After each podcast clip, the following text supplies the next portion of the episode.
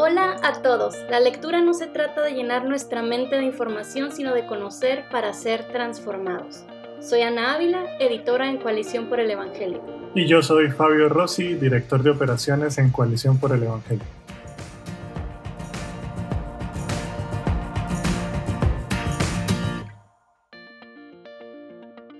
Hola a todos, qué gusto saludarlos en este nuevo episodio de Coalición Lee. Eh, no sé cómo están ustedes, cada quien en sus países, en donde nos están escuchando, pero vivimos tiempos difíciles, tiempos complejos y por lo menos aquí en Guatemala, en donde estamos con Ana, eh, pues debido a la crisis que vimos, estamos experimentando eh, una forma de grabación un poquito diferente porque siempre nos reuníamos a grabar, pero con todas las limitantes. Ahora estamos grabando en línea, así que espero que si ustedes escuchan algo extraño en nuestras voces o si escuchan un grito de mis hijos por allá atrás en el fondo o en la casa de Ana, pues es por eso, pero estamos contentos de estar aquí. Ana, ¿tú cómo has estado? Gracias a Dios, bien, como todos un poquito enfadados del encierro, pero pero buscando la voluntad de Dios en medio de este aislamiento social y tratando de, seguir con las responsabilidades que el Señor nos está confiando. Lo bueno es que no importa, eh, o la pandemia, mejor dicho, no afecta nuestra capacidad y posibilidad de lectura. Y aunque muchos dicen que la cuarentena hace que abunde el tiempo, pues yo sé que no es el caso para todos porque en, la, en muchos de los casos eh, la cuarentena y el encierro en la casa y el trabajo en la casa y el homeschool, la escuela en la casa, lo que ha hecho es multiplicar nuestras tareas y quizás algunos que tenían un hábito de lectura pues han tenido un poquito de problema para eh, continuarlo o quizás algunos en medio de la cuarentena han aprovechado para ampliar el tiempo de su lectura y, tener la opción para seguir enriqueciendo sus vidas a través de este buen hábito. Y hoy vamos a hablar acerca de el libro que nos corresponde este mes y es el libro de Piense de John Piper. Eh, él mismo lo, explica desde el inicio, no es un acercamiento a, al igual que otros libros acerca de este mismo tema, sino que él dice que él escribe desde la perspectiva de un pastor sobre la vida de la mente al retar a la iglesia a pensar detenidamente para la gloria de Dios. Y, y la intención que él tiene es ayudar a los cristianos a pensar sobre el pensamiento, dice él.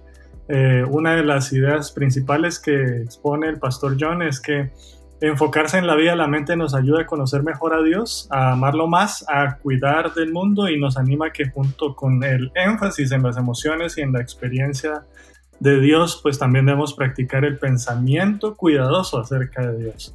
Eh, aunque el pastor John Piper es bastante conocido, pues para aquellos y algunos que nos escuchan que no le conocen, pues Ana, ¿por qué no nos cuentas un poquito más de quién es John Piper? Claro que sí. Bueno, John Piper es uno de los autores que más influencia ha tenido en mi vida. Yo recuerdo que fue de los primeros que empecé a leer cuando cuando empecé a tomar mi cristianismo más en serio, porque pues crecí en una cristiana, como, como le dicen, pero cuando empecé a entender verdaderamente el Evangelio y empecé a querer entender mejor las verdades de la Escritura, John Piper fue uno de los autores que, que desde el principio me ayudó. Y bueno, su libro Piense, de hecho lo, leí, estaba viendo mi, mi, historial de lectura y lo leí por primera vez en 2013 y no me acordaba hasta esta relectura lo mucho que ha influido en la manera en que yo hablo acerca del pensamiento cristiano. Em, y voy, doy gracias a Dios por, por la vida de John Piper. Eh, John Piper nació el 11 de enero de 1946 y él es el fundador y maestro principal en desiringgod.org, deseando a Dios es su ministerio, y también es canciller de Bethlehem College y Seminary en Minneapolis, Minnesota. Él sirvió como pastor de predicación y visión en Bethlehem Baptist Church, también en Minneapolis, durante 33 años. Y él, bueno, ha escrito numerosos libros, entre ellos quizá los más famosos, No desperdicies tu vida, Deseando a Dios, Cuando no deseo a Dios, Los deleites de Dios y por supuesto Piense. Su estilo es bastante característico. Algunos se burlan de que si leíste un libro de Piper ya los leíste a todos, porque tiene una manera muy particular de abordar distintos temas. Él habla mucho acerca de la gloria de Dios y, todos los temas que él trata, ya sea de vida cristiana, eh, de teología, o sea, lo que sea de lo que él esté hablando, él siempre se enfoca en la gloria de Dios y de cómo podemos estar más satisfechos en él para que él sea más glorificado. Y bueno, es un autor muy recomendable si no lo conoces. es, es, pesado, no voy a decir que es el autor más fácil de leer, pero creo que vale la pena. Y bueno, eso es un poquito acerca de John Piper. Eh, Fabio, ¿por qué nos compartes con nosotros algunas de tus frases favoritas de esta lectura del mes de junio? Piense. Sí, eh, la verdad es que como dijiste, John a mí me encanta también. John Piper es un, un gran maestro de la palabra, verdaderamente. El Señor lo ha dotado con una capacidad muy especial para acercarse a las escrituras y descubrir ciertos tesoros y perlas que están frente a nosotros, pero que requieren a veces precisamente esto, un poquito más de pensamiento, de escudriñar, de profundizar, de conectar. Y Piper se ha convertido, pues el Señor le da una habilidad especial para ver esto. Y el inicio del libro no es fácil. Yo sé que los que lo leyeron quizás encontraron el, el, arranque del libro un poquito confuso. Eh, si perseveraron, pudieron eh, ver eh, cómo él sigue desarrollando toda la idea, pero entre las frases que, a mí me llamaron la atención es una que en la posición 29 yo estaba leyendo en, en Kindle, así que no tengo número de página, pero es donde él dice que las riquezas más grandes son para aquellos que trabajan duro para comprender todo lo que realmente está allí. Eh, porque precisamente esto es lo que él está abogando, que Mm, como cristianos eh, necesitamos profundizar, pensar el conocimiento de Dios, que es algo que la Biblia eh, menciona repetidamente, es algo que tiene que hacer parte de la vida cristiana y que esos tesoros y esas perlas del Evangelio que están ahí plasmadas en las escrituras. Él dice, esas riquezas son para aquellos que trabajan duro para comprender, porque no es una tarea fácil, es algo que sí requiere nuestra atención, concentración, y es una obra también que el Espíritu Santo lleva a cabo en nosotros, pero esa fue una de las frases que, que a mí me llamó la atención. Y la otra es que en, en la prisión 80, en donde él dice, yo amo a Dios porque lo conozco y quiero conocerlo más porque lo amo. Y me encanta esa relación que él hace y él dice la, la principal razón por la que pensar y amar se conectan es porque no podemos amar a Dios sin conocerlo. Y la manera en que conocemos a Dios es a través del uso de la mente mediante el Espíritu. Y creo que esta frase eh, resume muy bien el, propósito del, del libro. Eh, y también creo yo en una buena medida del el propósito de nosotros como cristianos o de las metas, que es nuestro anhelo es conocer a Dios. Y él, me encanta cuando él hace esta, este enlace entre amar a Dios y conocerlo, porque es cierto, no amamos a alguien a quien no conocemos y queremos conocer más a aquellos a quienes amamos. Así que esas dos frases fueron las que capturaron en mi mente mientras tenía esta lectura. Cuéntanos, Ana, ¿Qué te pareció a ti el libro y, qué frases encontraste sobresalientes? Claro que sí, bueno, mis dos frases favoritas tuvieron mucho que ver con este conflicto que solemos poner entre el pensar y el amar, entre usar la mente y usar el corazón o incluso las manos en obediencia eh, o en adoración. Y Piper dice en la página 18, la mente sirve para conocer la verdad que alimenta los fuegos del corazón el clímax de glorificar a Dios es deleitarse en Él con el corazón. Pero esto es un sentimentalismo vacío cuando el gozo no se lo despierta ni sostiene con perspectivas genuinas de Dios por quien Él realmente es. La mente es principalmente para eso. Piper básicamente nos está diciendo aquí, no me importa lo mucho que digas que amas a Dios y que parezca así con tus expresiones de alabanza si lo que amas no se basa en la realidad, en quien Dios genuinamente es. Y la mente nos sirve para interpretar la palabra que Él nos ha dejado como su revelación de su carácter. Entonces pensar es crucial para eso, para conocer quién es verdaderamente nuestro Señor y entonces que ese conocimiento en el poder del Espíritu alimente los fuegos de nuestro corazón y se muestre en adoración genuina, en, en obras de obediencia y servicio al Señor.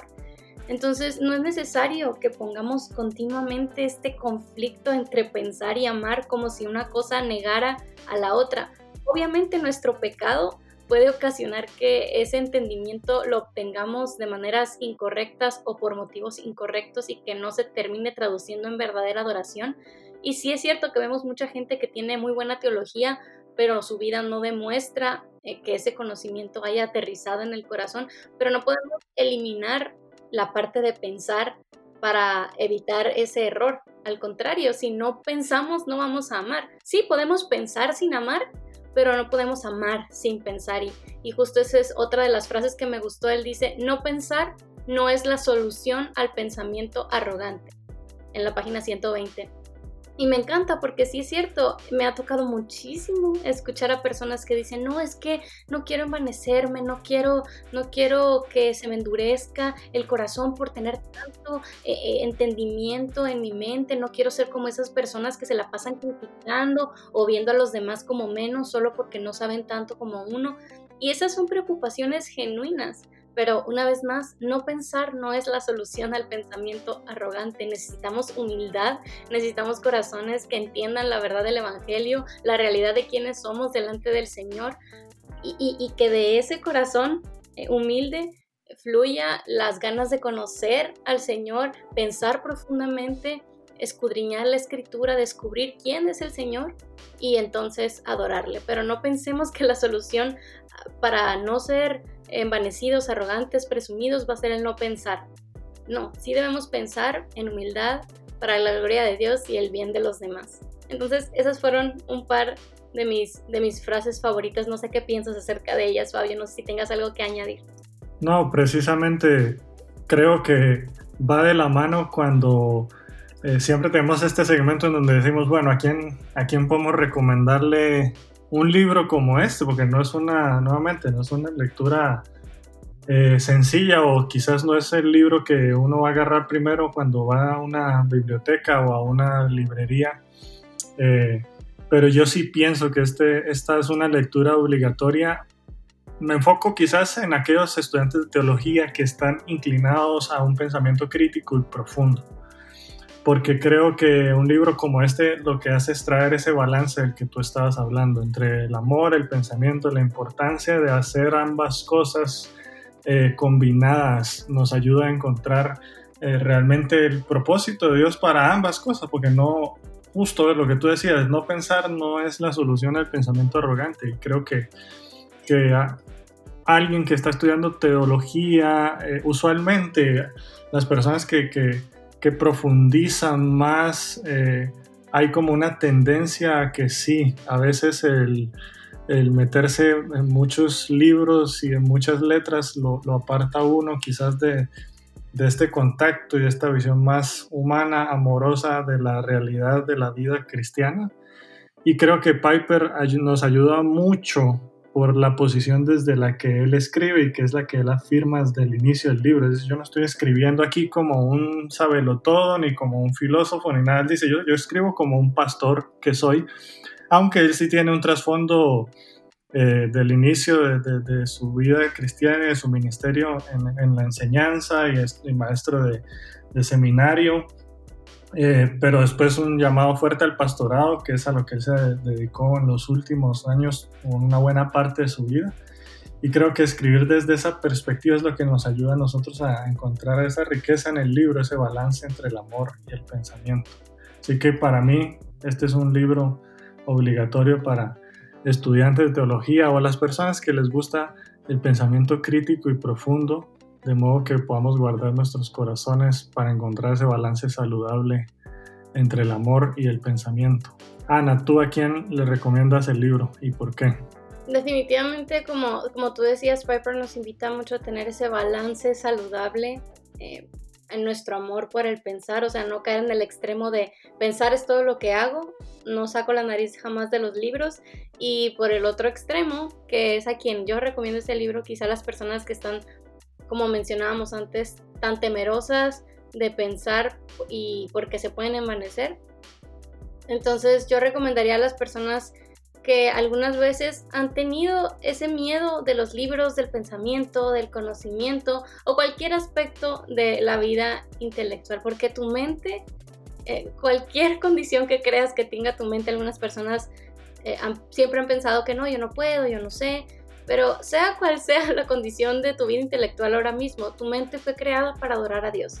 Has sido llamado o llamada a utilizarla, esa mente lo mejor que puedas para la gloria de Dios y el bien de los demás. Ese es tu llamado, amar al Señor con toda tu mente.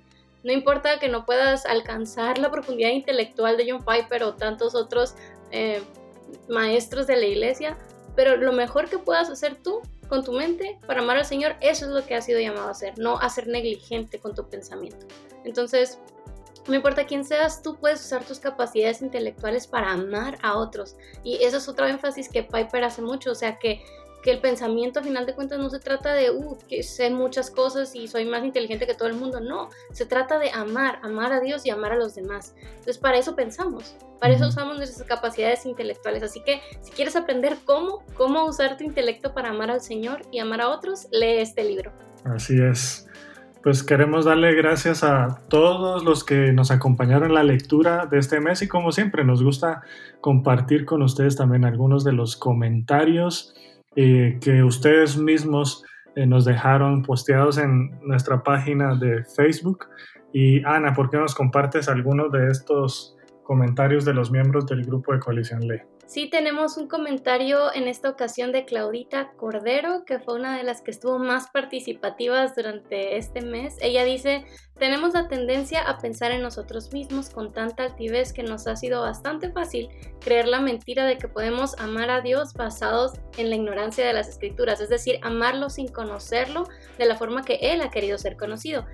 Pero ella dice, esto se opone al amor verdadero basado en el conocimiento de las escrituras y de toda su revelación.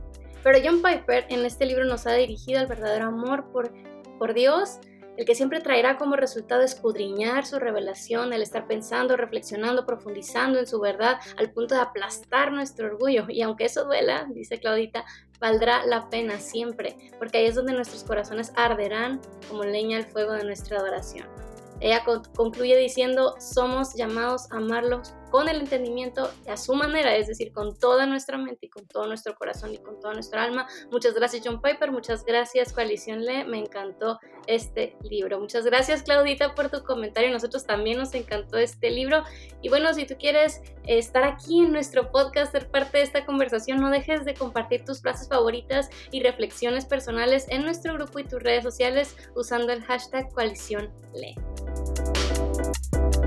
Ahora mismo no tenemos una entrevista con John Piper, pero con el favor de Dios pronto tendremos una entrevista por escrito. Así que mantente atento en coaliciónporelevangelio.org. Si estás aquí, te encantan los libros, así que te invitamos a que estés al pendiente de las reseñas que publicamos sobre diversos recursos en Coalición por el Evangelio. Verdaderos adoradores por Bob Kaufman. Verdaderos Adoradores no es un libro exclusivo para músicos y cantantes, más bien se trata de una invitación del autor a considerar este llamado supremo que es ser contados entre los adoradores de Dios. Así que no importa si tocas un instrumento con gran habilidad o si eres un arquitecto de profesión o una ama de casa, Dios está buscando verdaderos adoradores. Así que este libro que muchos colocaríamos en la sección de música cristiana, termina hablándonos de cuál era el propósito de Dios desde el Edén y de cómo el pecado nos apartó de ese camino y de cómo es que a través de Cristo podemos adorar en espíritu en verdad. Así que este libro ya está disponible y es el que recomendamos para ti hoy también. Siete mujeres y el secreto de su grandeza, por Eric Metaxas. ¿Cómo luce una mujer extraordinaria? No como muchos podrían pensar. Sobre este libro, Marisol Rojo escribe, Siete mujeres y el secreto de su grandeza no es un recurso solo para mujeres. Su lectura nos inspirará a vivir en obediencia al Señor para ser de impacto en nuestro lugar de influencia. Como creyentes somos llamadas a estar preparadas para presentar defensa del Evangelio y realizar buenas obras. Una manera en que nos preparamos para hacerlo es conociendo la historia de personas que ya han impactado el mundo. Sus vidas pueden motivarnos a buscar impactar a nuestro círculo de influencia por la obra del Evangelio en nosotros. Bueno, si estás interesado en conocer un poco más acerca de estos dos recursos, te invitamos a leer las reseñas que hemos publicado en coaliciónporelevangelio.org diagonal reseñas. Si estás buscando nuevas lecturas, estos son un par de libros que no debes dejar pasar. Cómo leer tu Biblia por Giancarlo Montemayor y Emanuel Elizondo. La Biblia es una colección de 66 libros, pero no todos fueron escritos en el mismo contexto o el mismo género. Además, aun cuando las escrituras fueron inspiradas por el único y santo Dios, la Biblia tiene diferentes autores con diferentes estilos literarios en sus escritos. Cómo leer tu Biblia ha sido escrito para ayudar a personas a entender cómo abordar las escrituras en sus propios términos de interpretación, desde la narrativa a la poesía y desde las epístolas a la literatura apocalíptica, los editores de este libro buscan ayudar al lector a ser un estudiante diligente de la palabra de Dios y a interpretarla fielmente. Jóvenes por su causa, editado por Jairo Namnun y Josué Barrios. La descripción de este libro dice, quizá estés viviendo un tiempo donde puedes ver y disfrutar el fruto de tu caminar con Dios. O quizá atraviesas una crisis de fe y no sabes qué hacer con tu vida. Tal vez estás enfrentándote a una desilusión tan profunda que lo único que quieres es tomar una pausa antes de saber cuál es el próximo paso a seguir. Tal vez ni siquiera sabes en quién creer. Sea lo que sea que estés viviendo o donde te encuentres en tu juventud, en cada capítulo de este libro hallarás testigos de gracia, voces de amigos y compañeros de viajes que quieren hablarte francamente y animarte a huir de las malas pasiones de la juventud. Como cada episodio, antes de irnos queremos dejarte un consejo para que sigas cultivando este maravilloso hábito de la lectura. Ana, ¿cuál es el consejo para hoy? Mi consejo es que ejercites tu atención. Muchas personas que están empezando a desarrollar el hábito de la lectura se frustran porque se sientan y quieren empezar, ya apartaron el tiempo, tienen el libro ideal, se quitaron el celular, eliminaron todas las distracciones, pero aún así no pueden enfocarse en lo que tienen enfrente. Y la realidad es que nuestra cultura hiperconectada ha ocasionado que nuestra atención sea algo que podemos mantener en una sola cosa por muy poco tiempo, a pesar de que nada nos distraiga de manera externa necesitamos ejercitar esa tensión como si fuera un músculo. No vamos al gimnasio y el primer día levantamos las pesas más enormes que encontramos, sino que poco a poco vamos eh, elevando la cantidad de peso que podemos eh, trabajar. Y, con la tensión es lo mismo. Necesitamos apartar pequeños momentos en los que sostenemos nuestra atención con todas nuestras fuerzas y si nos distrae algo regresamos al material que tenemos enfrente una y otra vez e ir aumentando ese tiempo de concentración poco a poco. No queramos sostener eh, la, atención en una sola idea durante 10, 15, 20 minutos o media hora si nunca hemos practicado. Empecemos con algo pequeñito, podamos poner un temporizador de uno o dos minutos y, empezar a, a, leer y si nuestra mente divaga, regresar al libro y ya que termina el temporizador, ok, descansamos, atendemos algo más y luego volvemos. Y poco a poco se nos va a hacer más fácil sostener nuestra atención durante más tiempo. Gracias Ana por este consejo que estoy seguro no solo aplica para lectura, sino para todo lo que estamos enfrentando en medio de estos tiempos, con trabajo en casa, escuela en casa y tantas cosas más. Pero gracias por el consejo, gracias por leer con nosotros. Durante el mes de julio estaremos leyendo el libro El Evangelio según Satanás de Jared Wilson, un libro que de por sí el título seguramente ya te dejó intrigado, así que te invitamos a unirte a esta lectura del mes de julio y no queremos irnos sin antes anunciar los ganadores. Los ganadores de este mes son Alejandro Ramírez Vadillo, Claudita Cordero y Byron Flores Esteves. Eh, les pedimos que por favor nos envíen un correo a coaliciónle.tgc.org y si tú quieres ganar una copia de nuestras lecturas del mes, participa en nuestro grupo de Facebook comentando y compartiendo frases de los autores y de tus propias reflexiones. Gracias por leer junto a nosotros y nos vemos hasta la próxima.